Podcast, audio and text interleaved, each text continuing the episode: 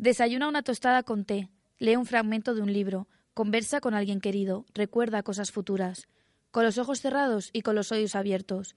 Bienvenidas a Diferente Color, un programa realizado por Radio Diferencia en colaboración con Radio Color.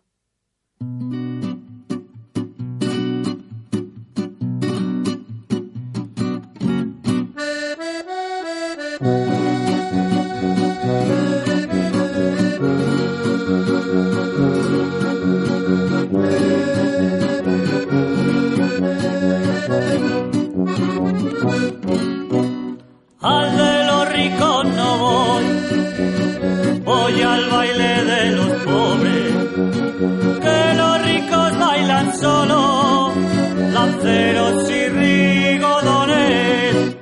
Yo no sé hacer reverencias propias de la gente noble, porque me brinca la sangre en cuanto oigo dos acordes que yo en la plaza del pueblo celebro mis reuniones y bailo al son de la banda que dirige el tío Bemoles.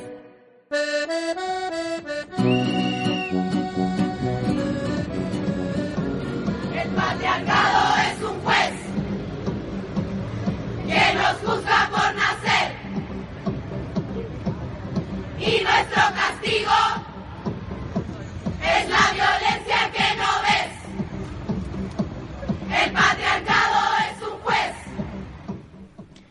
No hay planeta B y no queda tiempo. Desde hace años, organizaciones por el medio ambiente reclaman la atención e inversión necesaria para un mundo sostenible donde cuidemos nuestro planeta.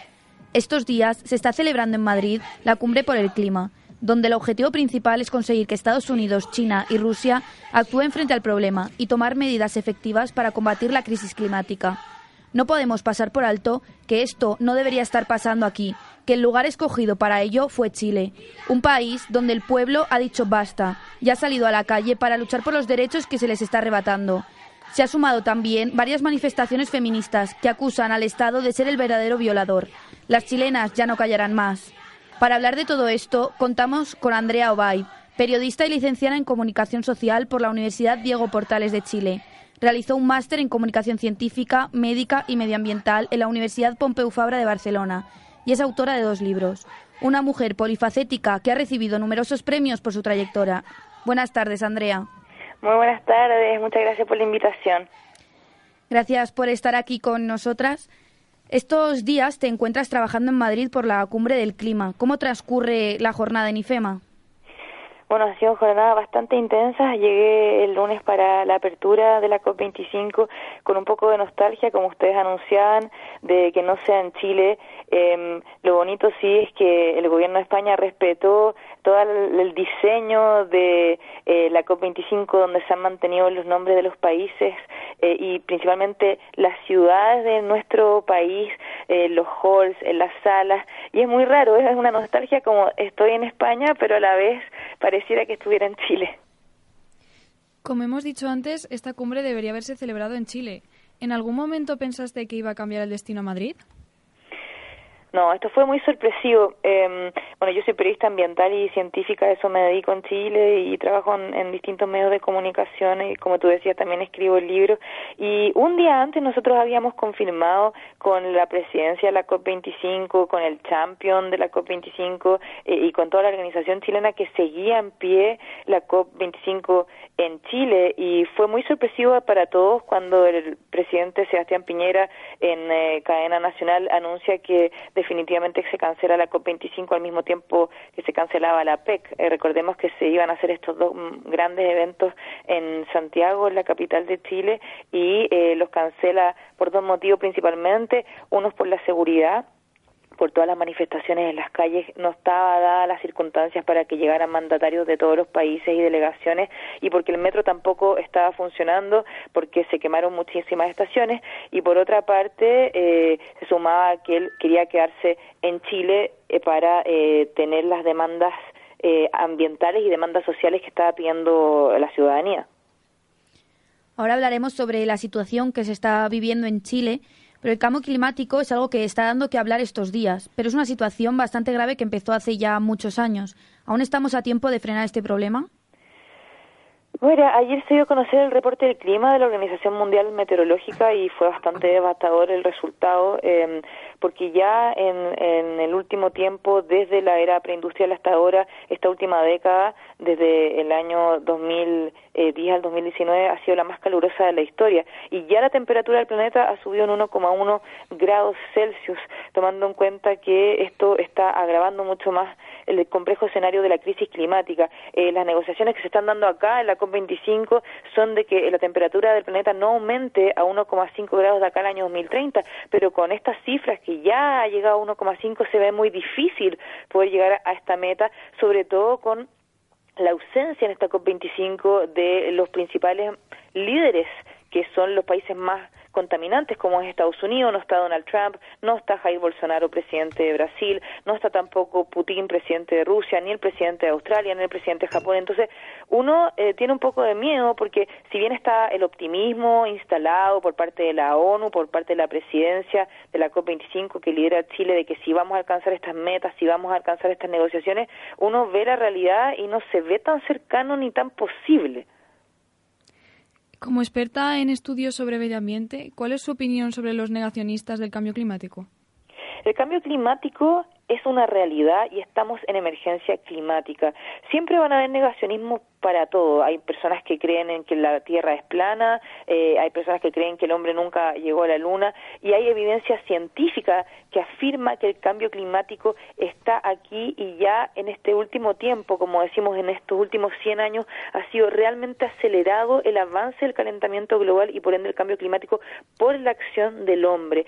Así lo dice la ciencia y lo que también viene a decir esta COP. Eh, te lo digo porque también eh, como periodista científica la, la, ciencia ha sido la gran aliada en todo esto y la ciencia entrega la evidencia, o sea, son cientos de científicos en todo el mundo que han hecho informes y estudios investigando desde la biodiversidad, desde la Antártica, eh, desde eh, el suelo, océanos, todos los ámbitos posibles que todo ha llevado a confirmar que el cambio climático existe, que se ha acelerado en el último tiempo por las acciones humanas, si bien en, en, en la historia de la Tierra han habido muchos cambios climáticos en eh, estos ciclos que ocurren cada millones de años, sí en este último tiempo eh, es mucho más evidente y es mucho más acelerado por eh, el hombre todos los catástrofes medioambientales que estamos viviendo, como la vuelta de la gota fría aquí en España, la deforestación del Amazonas, los incendios en Australia, ¿necesitamos más evidencias de que estamos ante una crisis climática? La evidencia está, el problema es cómo llegar a acuerdos entre las grandes industrias y las empresas que son las principales emisoras de gases de efecto invernadero, eh, en las cuales son las principales consumidoras de agua. Estamos hablando del sector forestal, del sector minero, del, del sector agrícola y cómo ponerse de acuerdo en conjunto con las leyes, con las autoridades para reducir los eh, gases de efecto invernadero, reducir la cantidad de emisiones. Y por eso es tan importante esta COP25, los NDC, que son eh, los compromisos determinados nacionales que se van a debatir en los últimos días de la COP25, lo que se llama el artículo 6, que son los mercados de carbono, con el objetivo de ponerse de acuerdo. No solamente el, los gobiernos, decir, sí, nosotros vamos a hacer esto, vamos a poner estas metas, vamos a, a implementar estos NDC el gobierno no puede hacer nada sin el actuar de las empresas y de las grandes industrias contaminantes. Y es por eso que se necesita un acuerdo entre todos.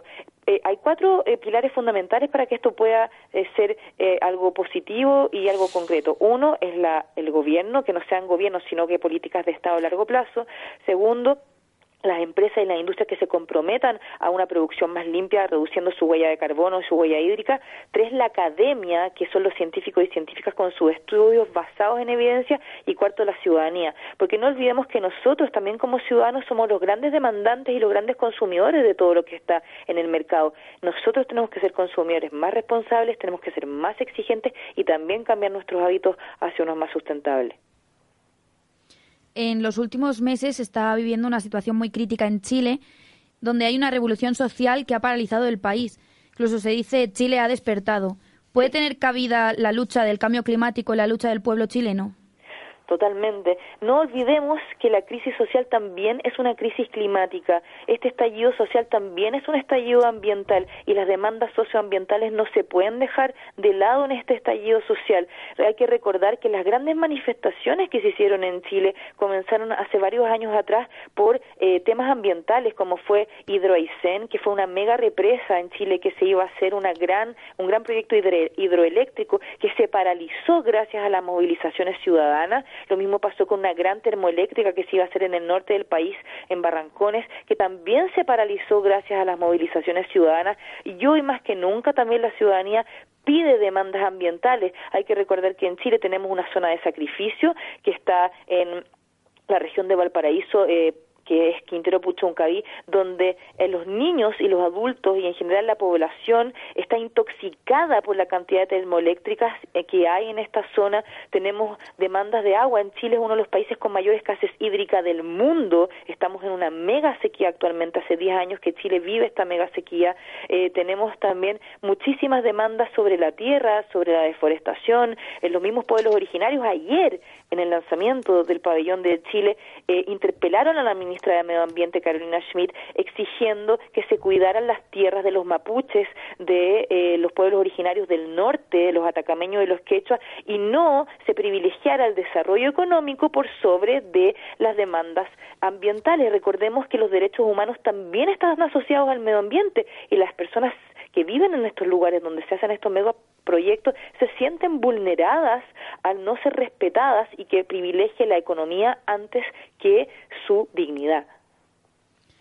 Al final volvemos a ver un poco como los poderes políticos buscan por sus intereses, por los intereses económicos, se dejan un poco de lado al pueblo es que eso ha pasado en la historia de la humanidad. Es muy difícil llegar como a un punto medio en que se pueda hacer una economía sustentable, donde el desarrollo de un país esté acompañado del medio ambiente. ¿Cómo podemos poner un punto medio donde las empresas, la ciudadanía, los pueblos originarios eh, y, y, las leyes que las hace el gobierno puedan llegar a un punto donde todos salgan ganando? Pero finalmente siempre en los países, por lo menos te lo digo desde Chile, está eh, eh, más priorizándose la extracción, o sea, es un país que extrae, extrae, extrae, hablamos de minería, eh, de, de, de también de, de, un montón de proyectos que también necesitan obligatoriamente procesos de evaluación de impacto ambiental. En Chile tenemos un sistema de evaluación de impacto ambiental y se trata de cumplir dentro de la ley claramente, pero los pueblos originarios y también las personas que viven en estas zonas donde se hacen megaproyectos siguen sintiéndose vulneradas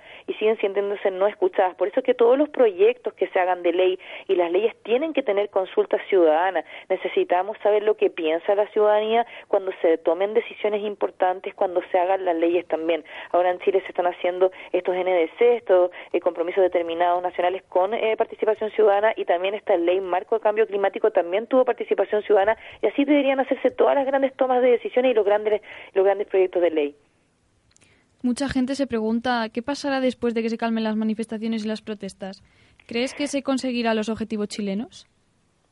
Yo sinceramente, esto desde mi opinión, yo creo que esto no se va a calmar yo creo que esto falta mucho todavía. Esto, como decimos en Chile, no fueron 30 pesos que fue lo del metro, fueron 30 años. 30 años en que el pueblo de Chile eh, se siente reprimido, se siente no escuchado. Que esto no es solo el gobierno de Sebastián Piñera, yo quiero decir eso claramente. Esto también es una consecuencia de todos los gobiernos anteriores que tampoco tomaron las medidas suficientes y reventó ahora. La gente se cansó, se cansó de tener mala salud, se cansó de no tener acceso a la educación, de tener pensiones miserables, de eh, tener sueldos mínimos bajísimos, de no ser atendidos con las demandas ambientales. Entonces, estamos hablando que muchos presidentes anteriores tampoco escucharon a la ciudadanía. Entonces, yo creo que hay tanta rabia acumulada y esto se suma a que... Eh, lo ha dicho eh, eh, Amnistía Internacional y también Human Rights Watch, había una represión muy fuerte por parte de la policía a la ciudadanía en las manifestaciones. Tenemos más de 200 personas que han perdido sus ojos, han tenido traumas oculares debido a esta represión. Muchos detenidos, eh, lo ha dicho el informe, el, el Instituto Nacional de Derechos Humanos, se han violado los derechos humanos en Chile. Entonces eso entrega más rabia a la ciudadanía y más ganas de manifestarse. Y tenemos que tener claro que en abril es una fecha muy clara porque se va a hacer un plebiscito en nuestro país para determinar si se hace una nueva constitución y eliminar completamente la constitución de 1980 que hizo eh, Augusto Pinochet eh, y que se implementó hasta el día de hoy. Entonces es muy importante eso y yo creo que eso va a marcar un antes y después y, y esto sumado a que el presidente Sebastián Piñera tiene que entregar una agenda robusta eh, en, cambios importantes que puedan beneficiar sobre todo a la, parte de la ciudadanía más pobre. Estamos hablando de dos protestas muy fuertes como son el feminismo y el clima. ¿Se han unido dos protestas distintas o iban de la mano desde el primer momento? Mira, yo creo que al final eh, ha sido eh, bastante bonito, por decirlo así, porque las mujeres y también las demandas ambientales han sacado la voz muy fuerte por el pueblo. Y con este canto eh, de las tesis, un violador en, en tu camino que se ha replicado en todas las ciudades del mundo, fue eh, eh, algo que, que, no nos esperábamos, eh, cómo las mujeres sacaron esa voz, que no solamente viene a, a, reclamar sobre este estallido social, viene a reclamar cómo las mujeres hemos sido violentadas por décadas eh, también por, por el hombre, eh, cómo los femicidios han ido aumentando en nuestro país, en Chile, hasta la fecha de este año, llaman 41 femicidios y 100 femicidios frustrados, que es una cifra altísima, y que nosotros las mujeres estamos cansadas de eso, o sea, queremos eh, igualdad de derechos, queremos que se respeten, que no seamos atacadas por, por hombres por cómo nos vestimos o dónde estábamos, finalmente, como dice esta canción, no teníamos la culpa, eh, han salido a la luz muchísimos casos de, de de, abusos sexuales, de acoso sexual que han sido impresionantes, mucho más de lo que uno se da cuenta. Y por otra parte, las demandas socioambientales también han alzado la voz, como te decía, hace muchos años ya vienen alzándose. Entonces, son dos causas muy fuertes y lo que dicen los líderes de opinión y los expertos, finalmente este gran movimiento social lo van a liderar los ambientalistas y las mujeres. Y ya para finalizar esta entrevista, comentar un poco eh, la performance que, que has mencionado y se está llevando a cabo en Chile en estas manifestaciones eh, la canción de Un violador en tu camino. ¿Qué sientes al ver que las mujeres hemos despertado y que estamos dando la vuelta al mundo? Emoción, eh, mucha emoción. Mira, cuando uno lo ve, de verdad, eh, es un orgullo sentirse mujer, porque independiente de, lo que diga, que puede estar de acuerdo o no, hay, hay personas que han estado en contra de, de, este grito, de esta lucha, porque eh, lo encuentran que es una falta de respeto hacia el presidente, porque se aluda al presidente, se aluda al Estado, se aluda a los jueces, eh, que eso no podría ser pero es la forma de expresarse libremente. En este momento tenemos esa libertad, no queremos volver a estar en dictadura, tenemos ese derecho de hacerlo y las mujeres están elevando su voz frente a una problemática que no es de Chile, es mundial. El femicidio, la violación a los derechos humanos de las mujeres es una problemática mundial que necesitamos que pare. Y si las mujeres están en distintas ciudades del mundo cantando en las calles, siendo escuchadas, movilizándose, sensibilizando, empatizando a otras personas, me parece hermoso y creo que son manifestaciones pacíficas, que es lo que necesitamos. Yo condeno absolutamente todo tipo de violencia. En Chile hemos tenido grandes eh, saqueos, violencia, eh, cosas que no dan a pie. Yo creo que uno tiene derecho a manifestarse pacíficamente, a exigir al Estado, a los gobiernos, nuestros derechos, nuestras demandas sociales y esperamos ser escuchados. Y yo creo que manifestaciones musicales o con bailes como esta eh, hacen muy bien, no hacen daño y creo que es una bonita forma de manifestarse. Andrea Obaid, muchísimas gracias por estar con nosotros esta tarde, por explicarnos tu punto de vista y sin ninguna duda deseamos que todo mejore. Muchas gracias. Muchas gracias a ustedes, también lo esperamos. Que esté muy bien. Gracias, hasta pronto.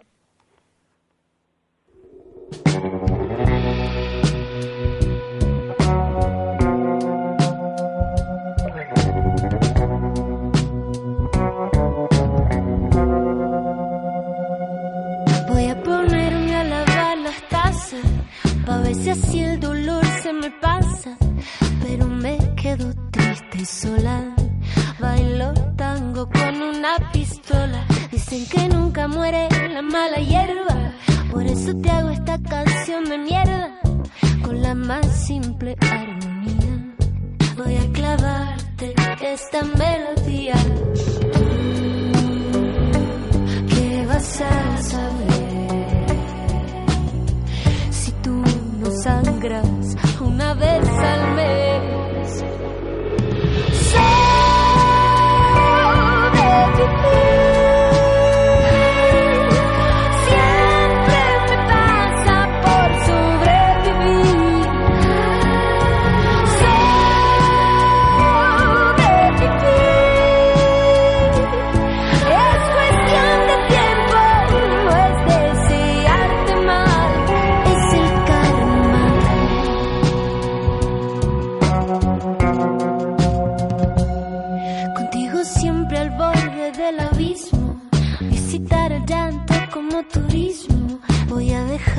Que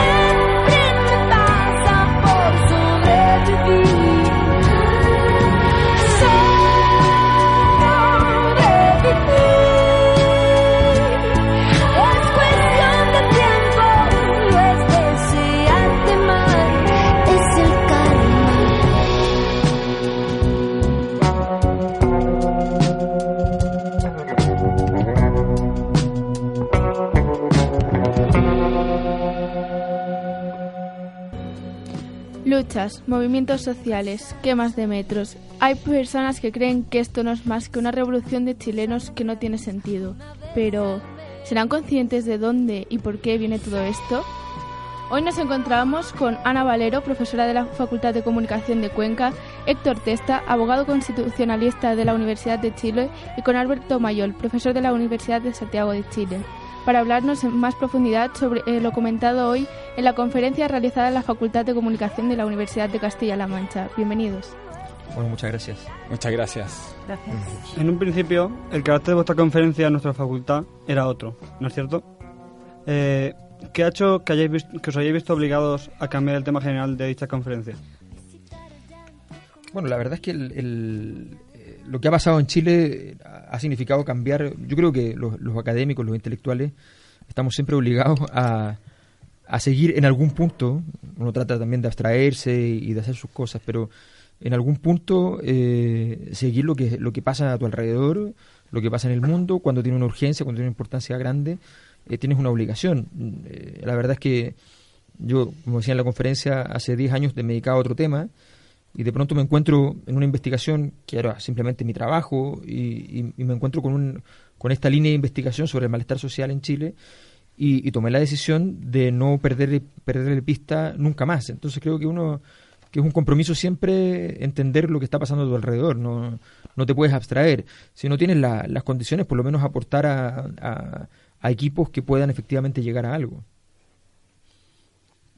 Sí, la verdad es que eh, el título decía, hacía referencia a una revuelta, pero ya en el día 47 de, del estallido social, lo que uno podría decir es que ya ha pasado, digamos, las características de una mera revuelta y estamos hablando de un proceso que, que toca los pilares centrales del, del modelo económico, político, social de nuestro país y que eventualmente podría ser una un proceso revolucionario eh, que va a trastocar eh, de manera irreversible eh, el país en que hemos vivido hasta el día de hoy. Pero normalmente se ha visto Chile como el país más tranquilo de todos los que había, con más seguridad, más europeo, más evolucionado económicamente. ¿Está dentro de una corriente o el movimiento de Chile es un movimiento distinto del que vamos a ver o el que estamos viendo en otros países? ¿Tiene unas connotaciones y unos parámetros o sea, distintos? Tiene una connotación muy importante. Primero porque eh, Chile eh, fue y, y es el laboratorio de un tipo de gestión económica muy específico que en todas partes tiene algún tipo de existencia, pero que en Chile las tenía todas, básicamente. En algunos países se mercantiliza algún sector de los servicios sociales y se transforma en privado, pero no todos los servicios. Eh, entonces, en el fondo, hay una Chile era un, caso ejemplar en ese en ese sentido, desde el punto de vista de la investigación económica, desde el punto de vista de que además, efectivamente, eso parecía haber generado un- una dinámica de prosperidad con tranquilidad. Chile estaba en los rankings internacionales, hay seis grupos de, de países según criminalidad, Chile estaba en el penúltimo lugar, o sea, estaba efectivamente entre los países más seguros del mundo, eh, y eso permitía efectivamente una, un- una vida que era muy distinta a la que estamos viviendo hoy día. Entonces, para que un día, a partir de un, un aumento de tarifa de 0,03 euros en el metro, pasemos de, de ese país, eh, ese país eh, thatcheriano, eh, a lo que tenemos hoy día, que, que, que en el fondo es lo que Platón describía muy conservadoramente como una oclocracia, el gobierno de la turba. Bueno, o sea, tiene que haber. Lo que pasó es algo muy importante. Y, y quizás, dependiendo de cómo sean las investigaciones, quizás puede ser una señal muy potente para que muchas sociedades comprendan cuáles son los elementos subterráneos que están siempre creciendo cuando creemos ver que en la superficie hay otras cosas que son las que se están desarrollando. Pero en realidad, como investigador social, ¿crees que existe unos parámetros para saber que está a punto de explotar la sociedad? ¿O esto es como un terremoto que lo vemos No, a tú- posteriori? Tú no sabes cuándo porque se requieren muchas variables. Entre otras variables es que efectivamente el, el poder político, en vez de manejar y controlar el orden, lo que haga es hostilizar la situación hasta llevarlo al extremo. Eh, se requieren errores o, quién sabe, eh, aciertos de, un- del- del- de la administración política buscando llegar a un, eh, a un conflicto. Eh, pues bien, pero evidentemente lo que sí sabíamos, y además que eh, yo, por ejemplo, le- le- les voy a dejar a, las personas que están que estuvieron acá en la conferencia la documentación. Vimos una parte de ella, lo que yo tengo da para ocho horas, nueve horas, de- lo, lo he hecho así, así que lo sé. Y efectivamente, esa, en esa documentación ustedes pueden ver que desde, desde 2011, 2012, en 2016 vuelvo en una presentación a reflejar que efectivamente aquí el tamaño de lo que estábamos hablando como malestar social era mucho más grande de lo que imaginábamos y eso efectivamente podía hacer que un día cayera un dominó y se fueran cayendo todos. Pero estamos hablando de un movimiento que nace desde la universidad, no nace desde el movimiento indigenista ni desde el movimiento obrero. Sí que tiene unos componentes eh, feministas importantes, pero es un movimiento que nace desde la universidad. No, no, no, no, no necesariamente. Eh, si bien es cierto, el movimiento estudiantil, tanto universitario como secundario, ha sido un actor protagónico de la historia reciente de nuestro país. Eh, esto obedece a causas muy, muy variadas y a un conjunto de movimientos sociales, dentro de los cuales, evidentemente, las nuevas generaciones, eh, vanguardizadas por el movimiento estudiantil secundario y universitario, han sido muy importantes. Pero de todas formas, eh, esto es una revuelta popular ¿no? de todo un pueblo, valga la redundancia, eh, donde efectivamente el factor, detonante, eh, o por así decirlo, la punta de lanza, ha sido en muchos momentos el movimiento estudiantil, pero que está compuesto por un sinnúmero de actores sociales que van más allá del movimiento estudiantil. Están, como decíamos, el movimiento feminista, los movimientos socioambientales, el movimiento mapuche, eh, este- en este proceso de revuelta hay actores de nuevo tipo o que, o que tienen una trayectoria previa que han sido muy importantes, como las barras de fútbol. Eh, hay un, un conjunto de iniciativas sociales de base, asambleas populares, cabildos barriales, ¿no? que, que han venido sosteniendo este proceso de protesta y movilización social. O sea que estamos hablando de un movimiento multilideral, mu- con multilíderes, parecido a lo que nosotros vivimos en el 15M o... Parecido con la diferencia que es todavía más es muy curioso, o sea, eh, la, combinación en términos sociológicos es muy extraña, un movimiento de mucha energía con altísimo impacto que no tiene estructuración de líderes, que no tiene liderazgos claros y que no tiene temática concreta. O sea, la, la, la temática no existe, son todas, literalmente. Y efectivamente, como decía Héctor, hay, hay muchos actores que uno dice, bueno, pero estos no provienen de lo que llamamos el mundo social organizado. O sea, provienen de sencillamente personas que se eh, en, un día determinado tomaron la decisión de que toda esa rabia que tenían acumulada al ver que otras personas lo estaban lo estaban expresando, ellos estaban dispuestos también a hacerlo. Y tenemos eh, personas que tomaron la decisión de, eh, de participar entonces en, en vandalizar, eh, qué sé yo, infraestructuras, y que son personas que no, que jamás sería esperable que lo, que lo hicieran. Eh, entonces, eh, evidentemente, y aquí pasó mucha gente que además, abuelos, abuelas de 70, 80 años que estaban aplaudiendo a los que quemaban el metro. Eran cosas muy inusuales. Era, era muy inusual. Entonces, objetivamente, lo que sabemos es que esto sencillamente estalló.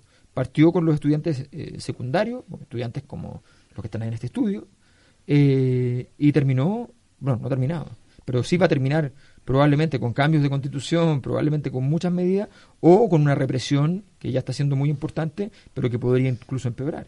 Sí, si habría que hacer una analogía con el 15M, yo lo haría más bien con la movilización estudiantil del 2011 Eso en Chile. parecido, ¿Mm? que ocurre al mismo tiempo, de hecho. Claro. Y bueno, ya que hemos hablado de... ah, se ha tocado el feminismo, los grupos medioambientales, los colectivos sociales minoritarios, tales como mujeres, LGTBI, entre otros, mm, han ganado aquí en Europa Occidental ciertos derechos. ¿Cómo está la situación de estos grupos tanto en Latinoamérica como en Chile? Bueno, el movimiento feminista ha sido central en este último rato, el último par de años. Las principales movilizaciones sociales que han habido en Santiago, en las grandes ciudades del país, han sido convocadas por el movimiento feminista, ¿no? que tiene algunas coordinadoras que, lideran esto, pero que tiene que ver con un, una impugnación sociocultural que, que trasciende, que es transversal, que trasciende toda frontera de clase y- y de espacio geográfico en el país, ¿no? Em, en cuanto a, los- a los movimientos de la diversidad sexual también. Eh, sostenidamente, las movilizaciones sociales más grandes eh, del último tiempo están encabezadas por este tipo de, de organizaciones, ¿no? organizaciones de la, diversidad, de la diversidad sexual, organizaciones por otra política de drogas y por la despenalización del cannabis, eh, por eh, organizaciones de nuevo tipo, como lo que mencionaba recién con, con las barras de fútbol. ¿no? Eh, por lo tanto, es un, es, como, como se decía, es una diversidad de actores sociales, ¿no? dentro de los cuales hay actores de viejo cuño, de, de viejo, de una trayectoria muy larga, como los movimientos sindicales, por ejemplo, pero también eh, articulaciones de, de nuevo tipo, ¿no? que, que vienen disputando cuestiones en el ámbito socioambiental, que vienen poniendo sobre la mesa la necesidad de reformas en algunas cuestiones eh, muy centrales en nuestro país, como la reforma al sistema de pensiones, ¿no? y otros como el muy referencial y muy nombrado movimiento estudiantil, ¿no? O también el pueblo mapuche, que es, eh, junto con el movimiento estudiantil, quizás eh, eh, el actor que ha tenido mayor niveles, mayores niveles de combatividad y de movilización en estos últimos 20, 30 años. Aquí hay un ciclo de movilización muy importante que, que efectivamente parte del, del 2011, eh, pero que no tiene que ver solamente con lo que pasa el 2011, tiene que ver con un conjunto de, de actores que van sumándose y van generando una, una imposibilidad para el neoliberalismo en Chile de poder gestionarlo porque ellos no estaban acostumbrados a esta intensidad política. Eh, los, los movimientos medioambientales han logrado mu- muchos triunfos en pocos años, cosa que eh, antes del 2011 era triunfo cero y han cerrado muchísimos proyectos eh, de gran de gran tamaño eh, donde los chilenos éramos chantajeados literalmente proyectos eh, por ejemplo eh, una tremenda represa en la zona más pura del planeta que es la Patagonia gigantesca con cableados de 2.000 kilómetros de traslados perdiendo energía en el camino a manos llenas eh, y ese proyecto se logró evitar que se hiciera ante la amenaza permanente que nos decían, bueno, Chile se va a quedar sin electricidad. Punto. Eh, y eso terminó en un gran triunfo que redunda finalmente en que las empresas abren la puerta a una cosa que era insólita, que la tenían prohibida prácticamente, que era tener energía solar. Y resulta que Chile es el país, literalmente, el país del mundo, el único que tiene 10 de 10 en energía solar. Y no había prácticamente producción de energía solar. Entonces, eh, empiezan a, y eso cambió radicalmente y en tres años, dada la calidad, del, de- obviamente, se abren las puertas y pasamos al 20%. Entonces, han pasado muchas cosas a nivel medioambiental, han pasado muchas cosas a nivel del feminismo que efectivamente ha ido ganando terreno terreno real muchas veces y que también se ha convertido en una especie de, de- de conciencia de conciencia histórica de las mujeres. La única persona que en el, en el, en el ciclo este de los últimos 40 días donde que ha, que ha hecho un gesto al respecto es una mujer de la Bolsa de Comercio de Santiago, una directiva de la Bolsa de Comercio de Santiago, que se retira y dice yo no voy a estar dispuesto a ser cómplice de la visión con la que enfrentan este tipo de problemas las personas que están aquí. Entonces, ahí también hay una, hay una construcción de un sujeto que tiene una capacidad y una mirada que, de una sensibilidad distinta. Pero ¿cómo ubicamos este movimiento dentro de la región? ¿Vale? Eh, Latinoamérica, porque tenemos Brasil con unos movimientos reaccionarios increíbles, tenemos Bolivia con una nueva presidenta también bastante reaccionaria, eh, existimos una polarización de las tendencias, estamos ante una nueva configuración política de todo el continente, es un movimiento local, es una efervescencia.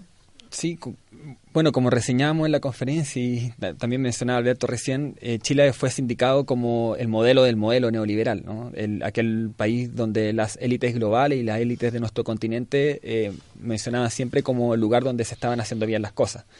Y en cierta medida nuestro país ha estado relativamente, eh, y subrayo esa palabra, relativamente desacoplado de la historia continental reciente. ¿no? Nosotros no tuvimos un ciclo de gobiernos progresistas de izquierda tal como el que vivió la mayor parte de Sudamérica eh, durante los 2000.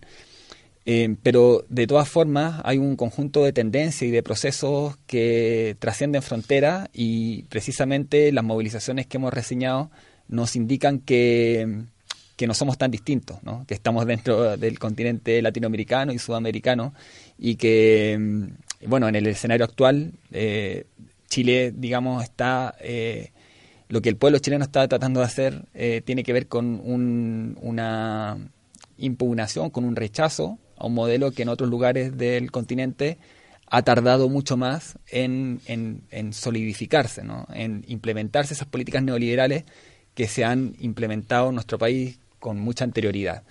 Y hoy día en el continente lo que tenemos es un, es un- es un esquema de polarización de tendencias de distinto tipo. ¿no? Bien señalas tú el caso de Brasil con un gobierno altamente reaccionario, un golpe de Estado en Bolivia.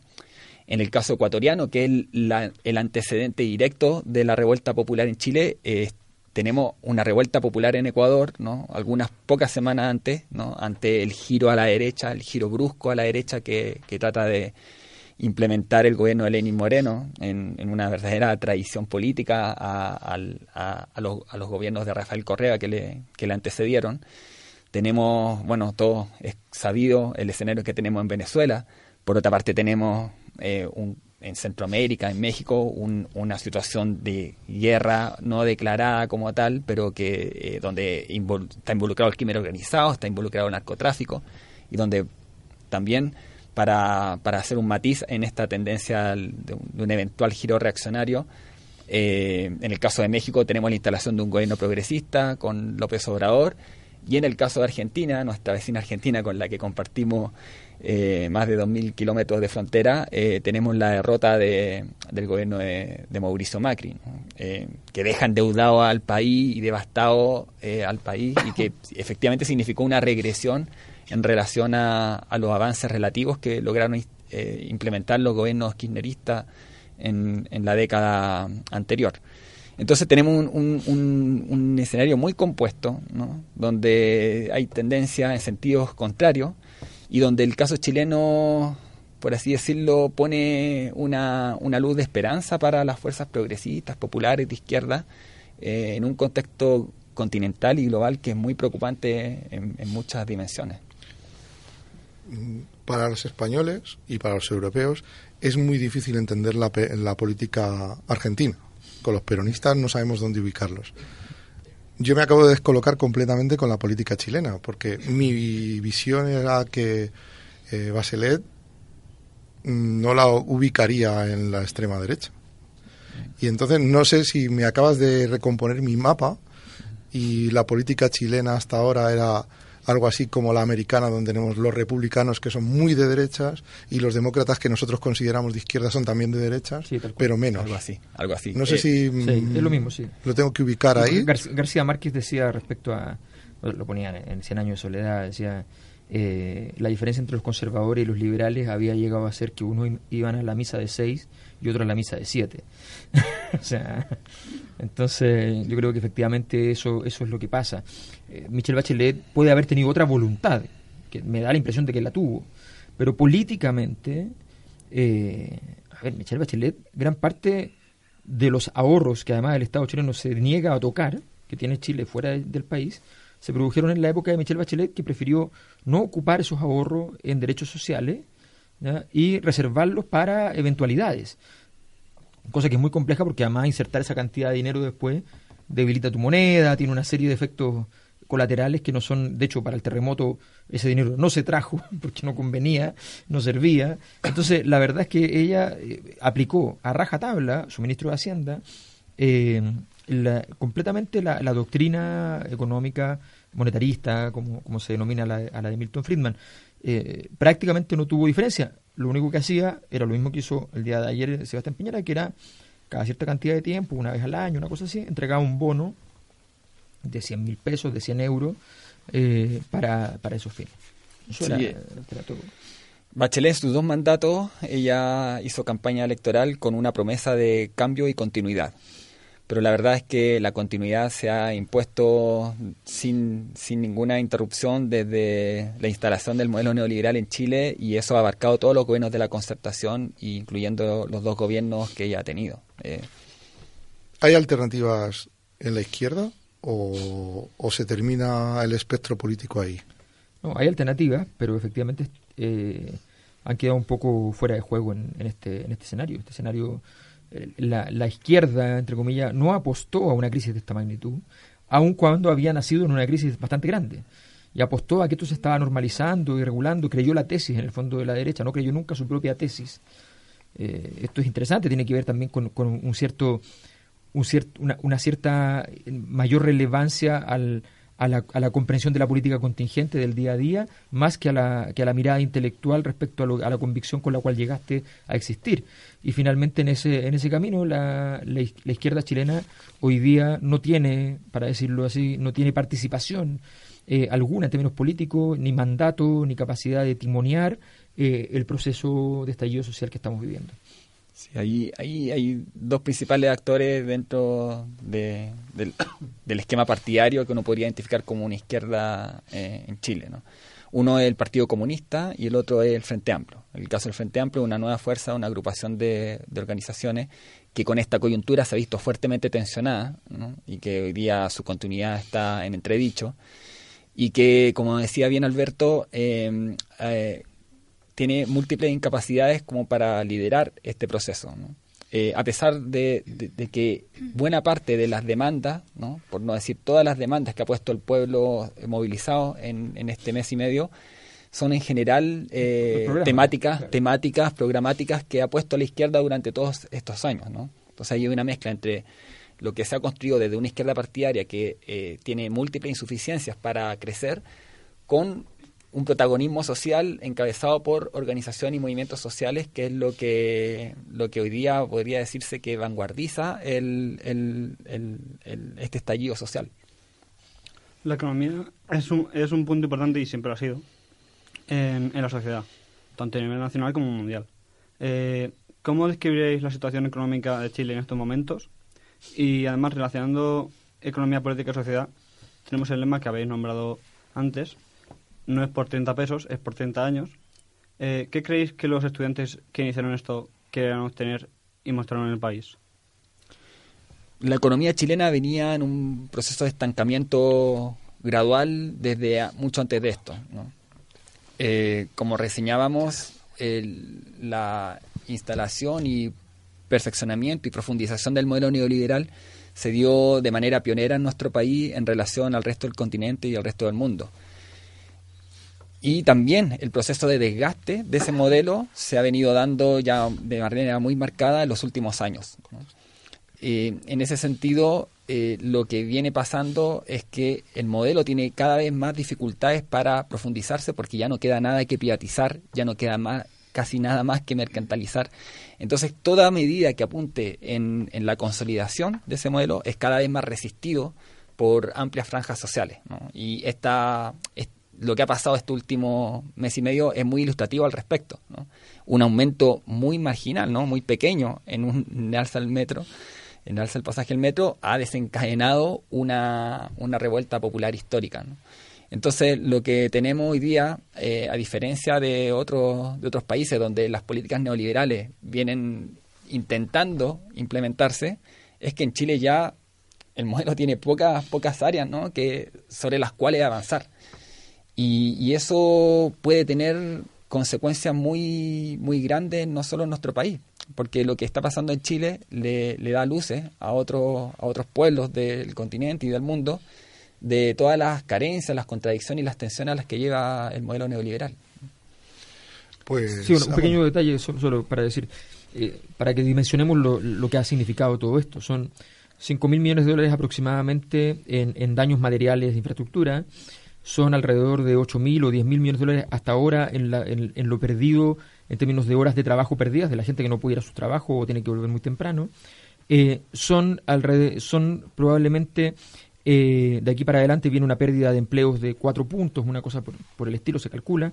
Estamos hablando de, una catástrofe económica eh, en medio de un gobierno que además sigue apostando a la militarización y por tanto esto no parece tener un- un buen final. Eh, y, y- y el daño, y, eh, bueno, inmediatamente además este mes y el mes, de, el mes de octubre y el mes de noviembre se calcula que el, el crecimiento va a ser eh, inferior a, o sea, va a, va a haber decrecimiento y por tanto nos vamos a enfrentar a una, a una posible recesión técnica. O sea, estamos hablando de una, de, un- de un- de una problemática bastante relevante en una dimensión donde Chile parecía tener fortaleza, pero no, no lo ha demostrado. Había un alza del dólar, ¿no? había una incipiente fuga de capitales, ¿no? que posiblemente de continuarse esta situación eh, se va a agravar cada vez más. Y bueno, ya para acabar, ¿qué opinión podríais proporcionar vosotros de estos tres puntos de política, economía y sociedad en la actualidad? Bueno, yo, yo creo que, que hoy día el legado que nos entrega el neoliberalismo en Chile es un legado muy claro en política. Eh, el neoliberalismo achica el Estado y achica el conflicto político, no le interesa, trata de que todo sea lo más suave posible, una política de baja intensidad, y por tanto cuando tenemos problemas no hay política capaz de responder, no hay una herramienta, no hay una musculación de, ese órgano para que permita hacer algo. La política se torna, por tanto, inútil. Eh, a nivel de la, de, de la economía, ya decía, efectivamente nos vamos a enfrentar una, a, una, a una situación bastante, bastante ingrata por bastante tiempo, eh, con un gobierno que está pensando más bien en inyectar los recursos eh, a nivel de las empresas para empujar el crecimiento, pero eso va a generar incluso mayor desigualdad, o sea, vamos a tener una, una problemática seria y no hay ninguna preocupación sobre lo que está pasando con los ingresos de los hogares, así que estamos en una situación bastante dramática. Y a nivel social, lo que vemos es una sociedad que, en medio de toda esta conflictividad, por un lado hay dimensiones esperanzadoras, evidentemente, de, de encuentro, de integración de mucha gente que quiere cambiar Chile, pero también hay toda una dimensión en la cual el conflicto social se va radicalizando y por tanto se, se rompe, se raja la sociedad. y muchas personas consideran sencillamente que eh, la forma de clasificación en la sociedad pasa a ser cuánto tú le puedes decir al otro que no debe pertenecer a la sociedad, que no debe estar allí, que no debe existir, porque no hay otros patrones de clasificación y por tanto se produce una situación bastante enfermiza que ha significado bastantes conflictos entre personas que no tienen que ver con los manifestantes, que no tienen que ver con nada, que simplemente empiezan a conflictuarse entre personas que sencillamente eh, están favoreciendo el, el movimiento, pero más bien discursivamente, y personas que sencillamente consideran que hay que, que, que- que es necesario atacar eh, y denostar a aquellos que, que están a favor. Pues muchísimas gracias. Sí, no, alguna- sí, sí. algunas Mm, cuestiones sí. adicionales a las que mencionaba Alberto en cuanto a lo económico, eh, el modelo neoliberal junto con, con caracterizarse por dinámicas de privatización y mercantilización de todas las esferas de la vida, en nuestro país se caracteriza por estar muy atado a un modelo extractivista.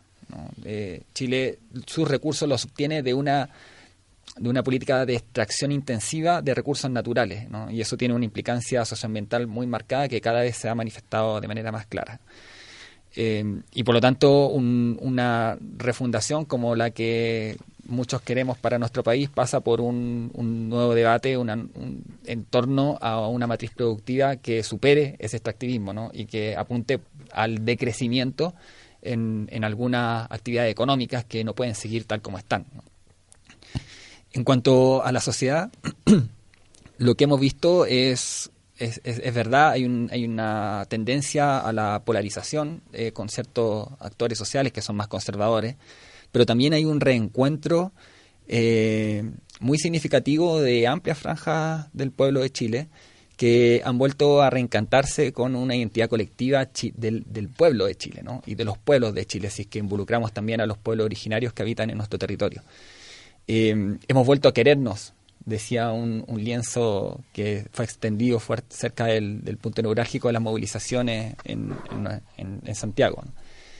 Y eso es muy, muy, eh, digamos, es muy esperanzador, porque lo que ha pasado es una, un proceso de unidad, de fraternidad y de enamoramiento, incluso yo diría, del pueblo eh, consigo mismo.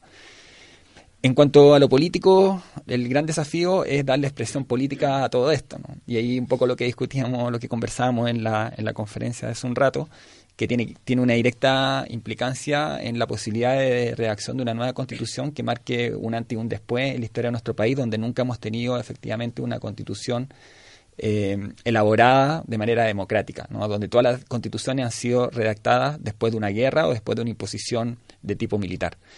Eh, y eso, bueno, es un escenario abierto que tiene un, donde se ha abierto un, campo de posibilidades muy grande, ¿no? que va desde una salida autoritaria, militarista, como la que eh, muchas señales y muchas acciones durante este último mes y medio hemos, hemos visto esa amenaza latente y sigue latente, hasta una refundación democrática inédita en nuestro país y que le dé nuevo aire, nueva esperanza, eh, no solo a nuestro pueblo, sino que a, a un conjunto de, de actores, movimientos eh, y fuerzas políticas y sociales también fuera de nuestras fronteras, ¿no? que, que, que, vaya en la dirección de, de abordar los problemas y la, los conflictos y las tensiones que tiene nuestra era actual. Pues muchísimas gracias. Muchas gracias a ti. Confiemos en que la solución sea la democracia, siempre, Ojalá. y empujemos todo lo que podamos desde donde podamos y desde donde estemos para que, como bien has dicho con esa frase tan bella, volvamos a querernos todos. Muchas gracias y, gracias. os deseamos lo mejor, no solo por el pueblo chileno, sino por todos los pueblos. Muchas gracias. Muchas gracias a ustedes.